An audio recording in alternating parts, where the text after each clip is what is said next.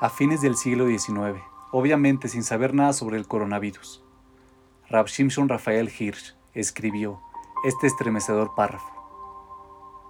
Si tuviera el poder, provisionalmente cerraría todas las sinagogas durante 100 años. No tiembles ante esta idea, corazón judío. ¿Qué pasaría?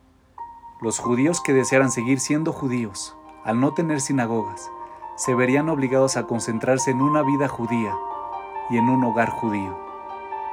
Los oficiales judíos conectados con la sinagoga tendrían que buscar entonces la única oportunidad que les quedaría, enseñar a jóvenes y ancianos cómo vivir una vida judía y cómo construir un hogar judío.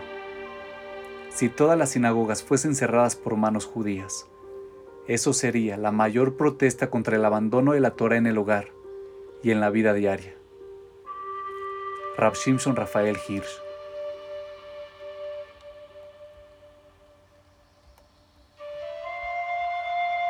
Nos dice Rab Yogi Robkin, es de esperar que nuestra cuarentena actual inspirada por el coronavirus sea lo más cerca que podemos estar de ver cumplirse la extraña idea de Rab Hirsch respecto al cierre de las sinagogas.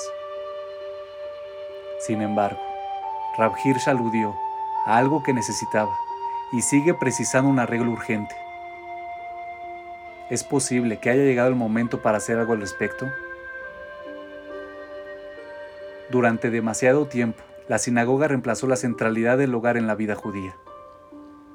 Seguro, las sinagogas son los lugares ideales para las reuniones judías, la plegaria comunitaria y las celebraciones del ciclo de vida.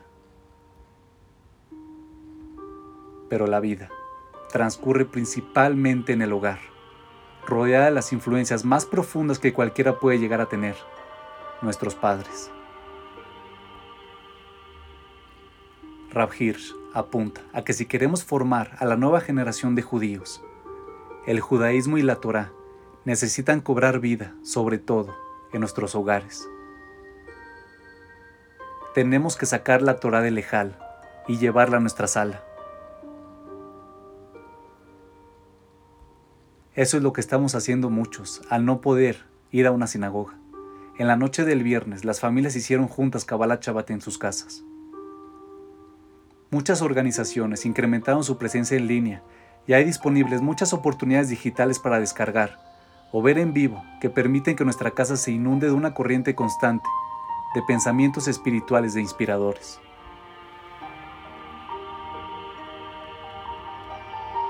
De nosotros depende transformar este periodo de incertidumbre en una valiosa oportunidad de crecimiento y de experiencias familiares. Sin poder ir a la oficina, muchos de nosotros pasamos en casa más tiempo de lo habitual esto significa que nuestros hijos pueden ver por completo cómo pasamos nuestro tiempo, tanto nuestras horas de trabajo como de descanso.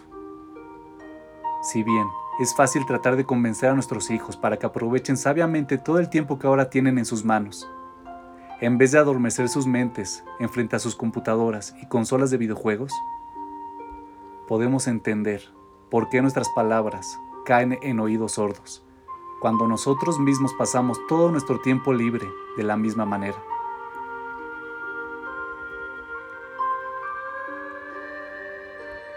Imaginen qué poderosa impresión pedagógica podemos transmitir al usar nuestras noches para estudiar Torah en la mesa del comedor, o al encontrar maneras de usar nuestro tiempo libre para expresar nuestros valores.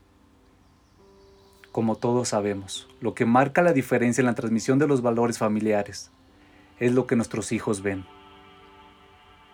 Por lo tanto, este es el momento ideal para darle vida al judaísmo dentro de tu hogar. En este periodo difícil, tratemos de elevarnos. Después de una sola semana de encierro, todos nos sentimos un poco locos y al borde de un ataque, y es mucho más fácil descargar nuestro enojo y frustración sobre hijos y cónyuges cuando las cosas no marchan de la forma que deseamos. Los valores judíos interpersonales de paciencia, compasión y amor ahora están en juego más que nunca. Esta es una época inusual, por decirlo suavemente. También es una oportunidad inusual para impartir nuestros valores judíos a nuestros hijos. Probablemente no volveremos a tener esta oportunidad otra vez. Aprovechemos al máximo el mensaje de Rav Hirsch.